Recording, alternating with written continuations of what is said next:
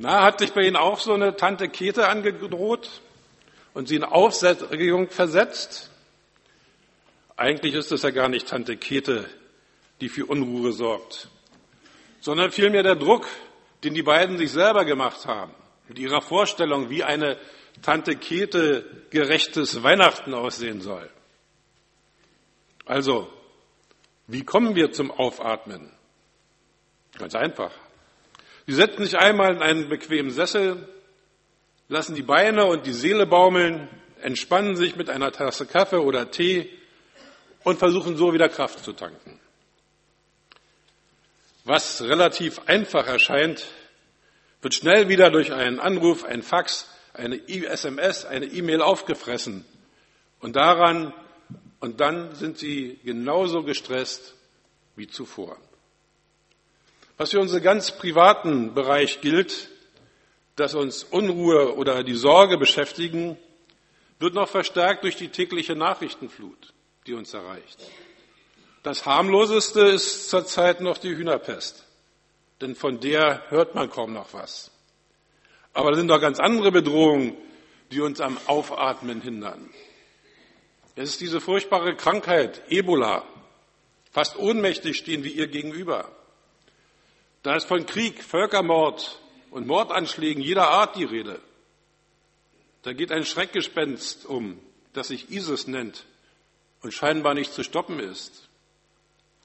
Ich erinnere mich noch an die Zeiten des Vietnamkrieges, aber der fand weit weg statt. Und jetzt sind auf einmal deutsche Soldaten in Afghanistan, im Iran zur Unterstützung der einheimischen Truppen im Einsatz. Und es haben schon einige ihr Leben verloren. In Afrika sind sie zur Bekämpfung der Ebola-Epidemie im Einsatz. Vietnam war weit weg. Aber der Nahe Osten ist bereits in Deutschland, wie man an den Flüchtlingsströmen erkennen kann. Wie soll man da aufatmen können? Das Volk Israel lebte zur Zeit des Propheten Jesaja etwa vor 2764 Jahren, kann auch ein Jahr weniger sein, in politischer und religiös gesehen in völliger Finsternis. Sie waren blind für ihren Gott, dass sie ihre politische Hilfe bei den umgebenden Großmächten suchten. Ägypten, Assyrien und Babylon. Zwischen diesen drei Giganten musste der Zwerg Israel erdrückt werden. Diese drei Großmächte waren gerade dabei, ihre Vormachtstellung auszubauen. Und Palästina diente ihnen dazu als Aufmarschplatz wie sich die Ereignisse damals und heute sowohl was die Region angeht, als auch die Methoden gleichen. Nur die Namen haben sich geändert. Heute heißen diese Länder Iran, Irak und Syrien. Anstatt sich nun in dieser Zeit schwerste Bedrohung neutral zu verhalten und auf seinen mächtigen Gott zu vertrauen, der Israel ja schon wiederholt vor übermächtigen Feinden bewahrt hatte, liebäugelten sie mal mit dieser Großmacht und mal mit jener. Nicht nur, dass sie ihre Hilfe und Beistand von einem dieser übermächtigen Nachbarstaaten erwarteten, nein, auch in der Religion trat ein Wandel ein. Nicht mehr der Gott, der sie aus der Knechtschaft in Ägypten geführt hatte, war allein verehrungswürdig. Die heidnischen Gottheiten der Nachbarvölker waren es auch. Aber auch das ließ sie nicht aufatmen. Seine politischen Anweisungen holten sich Israel von den Totenbeschwörern der Heiden anstatt vom Propheten des lebendigen Gottes. Israel befand sich in absoluter politischer und religiöser Finsternis. Aber Yahweh, der lebendige Gott Israels, kann nicht schweigen. Er wird sein Volk richten, indem er die Babylonier, das ganze Volk in die Sklaverei nach Babylon deportiert. Aber vor dem Gericht wird bereits die frohe Botschaft, das Evangelium von der Befreiung angekündigt. Und der Prophet Jesaja sagt im neunten Kapitel seines Buches, das Volk, das im Finstern wandelt, sieht ein großes Licht. Und über denen, die da wohnen, im finsteren Lande scheint es hell. Du wächst lauten Jubel. Du machst groß die Freude. Vor dir wird man sich freuen, wie wenn man sich freut in der Ernte, wie man fröhlich ist, wenn man Beute austeilt. Denn du hast ihr drückendes Joch, die Jochstange auf ihrer Schulter und den Stecken ihres Treibers zerbrochen, wie am Tage Midians. Denn jeder Stiefel, der mit Gedröhn dahergeht und jeder Mantel durch Blut geschleift, wird verbrannt und vom Feuer verzehrt.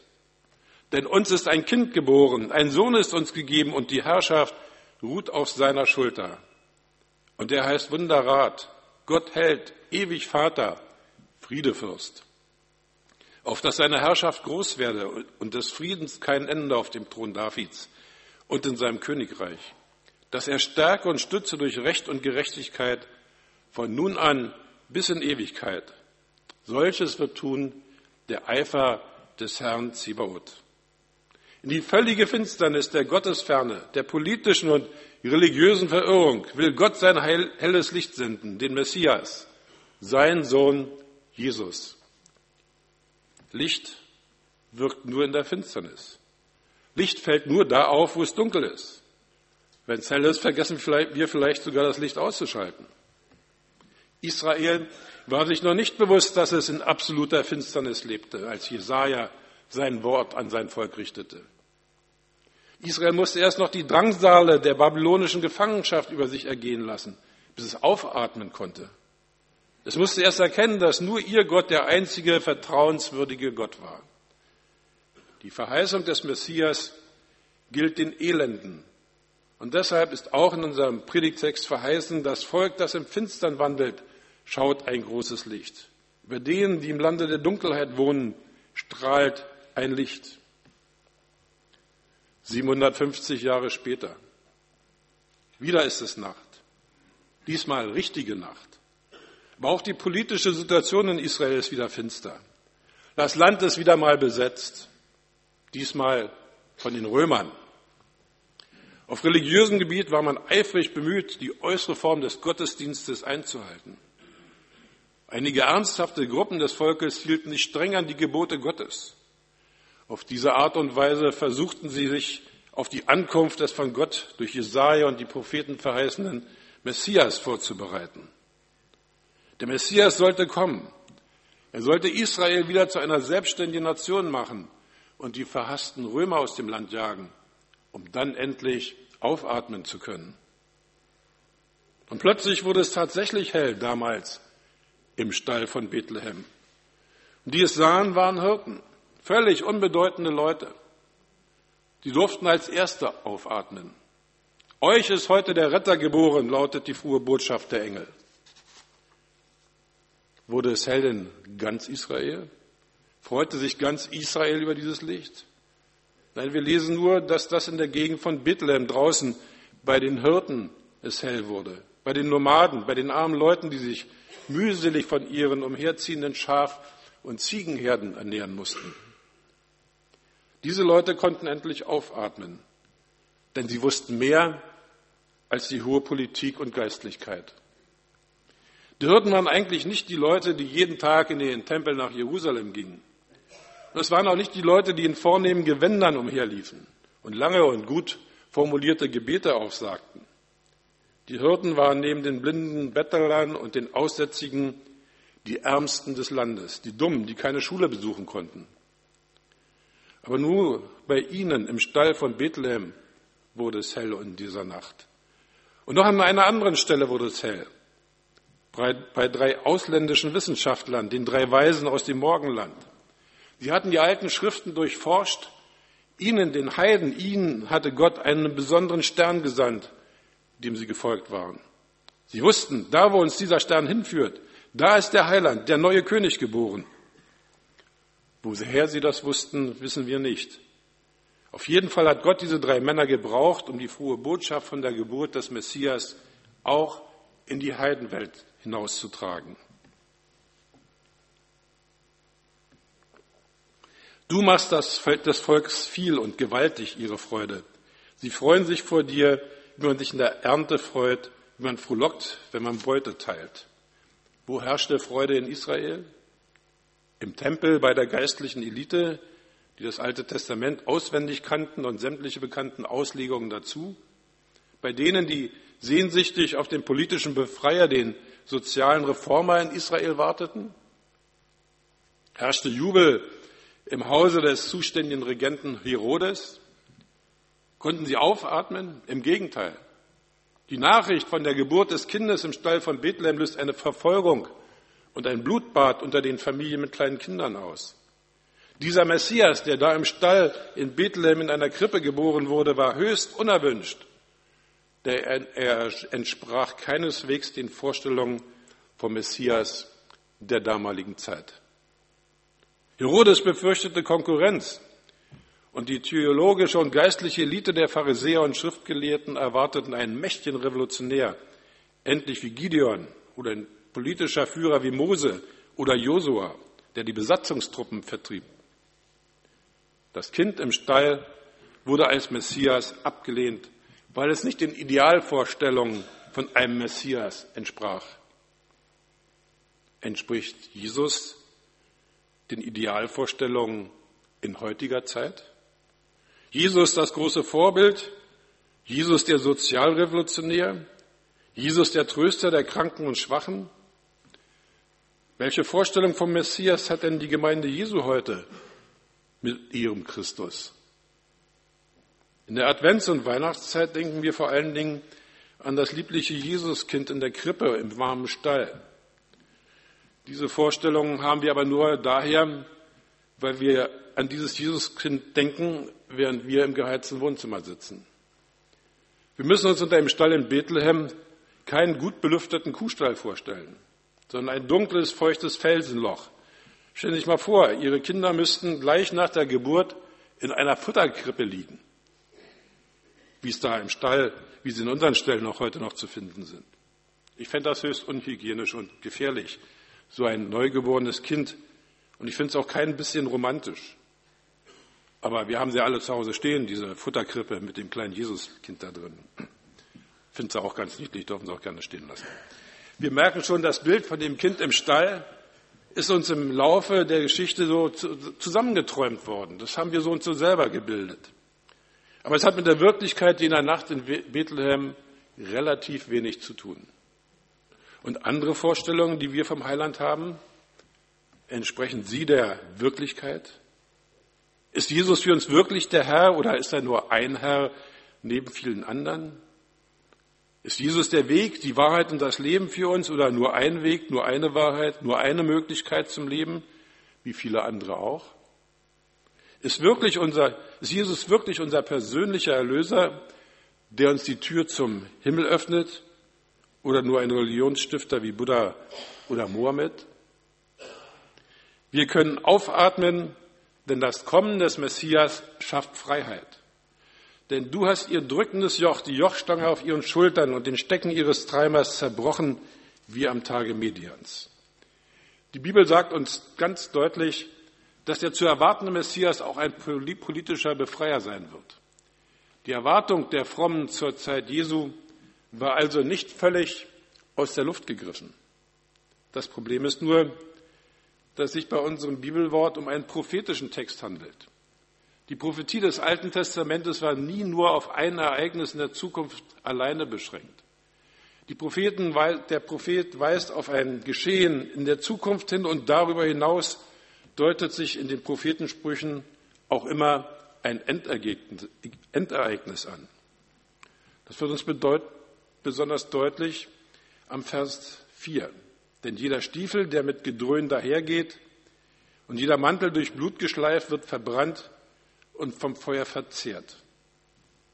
Jesaja prophezeit hier die Abschaffung aller militärischen Rüstungen. Er spricht hier vom zukünftigen Friedensreich des Messias. Und dieses Friedensreich ist noch nicht da. Kann denn das Kind im Stall in Bethlehem der Messias sein, von dem hier die Rede ist? Hatten die Juden nicht recht, Jesus als ihren Messias abzulehnen? Haben nicht auch die Menschen recht, die zwar Jesus als einen besonderen Menschen mit hohen Idealen aufgrund seines selbstlosen Einsatzes für Arme und Kranke anerkennen, aber ihn als Erlöser ablehnen? Wer Jesus nur streng diesseitsbezogen betrachtet, das heißt nur als politischer Befreier, nur als Sozialrevolutionär, nur als hilfsbereiter guter Mensch seiner Zeit, der kann nicht aufatmen. Die Bedeutung und Wirksamkeit Jesu beschränkt sich keineswegs auf die circa 33 Jahre seines irdischen Lebens. Sein Wirkungsbereich blieb nicht auf Palästina beschränkt. Jesus von Nazareth ist tatsächlich der Messias, von dem Jesaja hier spricht. Das Kommen und Wirken Jesu auf der Erde hatte weltweite Auswirkungen.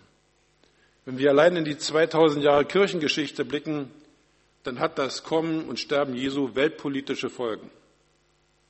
Wir können aufatmen, denn Jesus zerstört die Werke des Teufels. Das Kommen und das Sterben und Auferstehen Jesu hat noch viel weitreichendere Folgen. Durch das Sterben und Auferstehen Jesu gelangt erstmalig ein gewaltiger Einbruch in die, das Weltreich der Dämonie. Jesus ist tatsächlich ein Befreier. Er kam, um die Werke des Teufels zu zerstören. Durch das Kommen und Sterben Jesu wurde Befreiung möglich vom Joch des Aberglaubens, der Menschenopfer forderte. Durch das Kommen Jesu wurde es möglich, seinen Selbstwert nicht mehr nur von eigenen Leistungen her abzuleiten, sondern von der Liebe Gottes zu uns. Ich bin geliebt, nicht weil ich etwas Besonderes kann, sondern weil ich Gottes geliebtes Geschöpf bin. Das ist die Botschaft Jesu an uns im Advent. Jesus hat durch sein Einbrechen in das Reich der Finsternis, in den Machtbereich des Teufels, die entscheidende Vorarbeit für ein weltweites Friedensreich geleistet. Jesus konnte zu seiner Zeit und Jesus kann zu unserer Zeit nicht als Messias Gottes die Anerkennung finden, wenn der Mensch nicht bereit wird, seine beschränkten und nur auf seine unmittelbare Umwelt bezogenen Horizont zu erweitern. Das Kommen und Sterben Jesu bleibt auch für uns Christen in seiner tiefsten Bedeutung unverständlich, wenn wir nicht den Hintergrund der Dämonie des Weltreiches des Satans mit einkalkulieren. Wir leben auch heute noch in der Finsternis. Die Berichte aus dem Irak, Syrien und einigen anderen Ländern Asiens und Afrikas belegen das. Wir können aufatmen, denn Jesaja hat uns in seiner prophetischen Botschaft bereits das Programm des Messias mitgeteilt.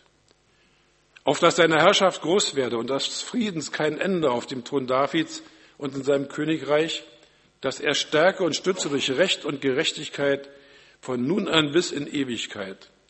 Solches wird tun der Eifer des Herrn Zibaoth.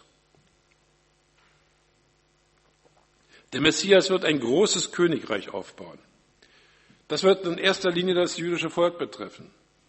Jesus wird auch eines Tages von den Juden als Messias, als ihr König anerkannt werden. Das gefällt uns Christen manchmal gar nicht. Aber Jesaja redet zunächst einmal vom Thron Davids und damit ist zunächst einmal das jüdische Volk gemeint.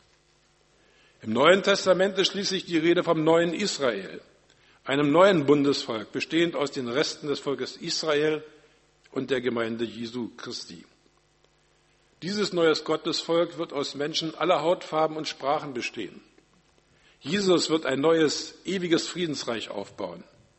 Der Grundstein wurde durch seinen Opfertod am Kreuz gelegt. Jesus wird ein zweites Mal in diese Welt kommen und dann sein Reich vollenden. Dann wird die Prophetie des Jesaja in ihre endgültige Erfüllung gehen. Wir wissen nicht, wann das sein wird. Und sind in der Bibel nur einige Kennzeichen genannt, zum Beispiel Kriege, Unruhen, Erdbeben und andere Naturkatastrophen, politische Umwälzungen im größeren Maße, vermehrte Ablehnung des Wortes Gottes, Irrlehren innerhalb der Gemeinde Jesu. Von daher kann das schon jetzt geschehen. Jesus kommt wieder, dann aber als eine so gewaltige Lichterscheinung, dass die ganze Welt ihn erkennen wird. Dann wird es kein Verstecken vor diesem Licht mehr geben. Dann wird diese Verheißung Jesajas ihre endgültige Erfüllung finden. Dann können wir richtig aufatmen. Amen.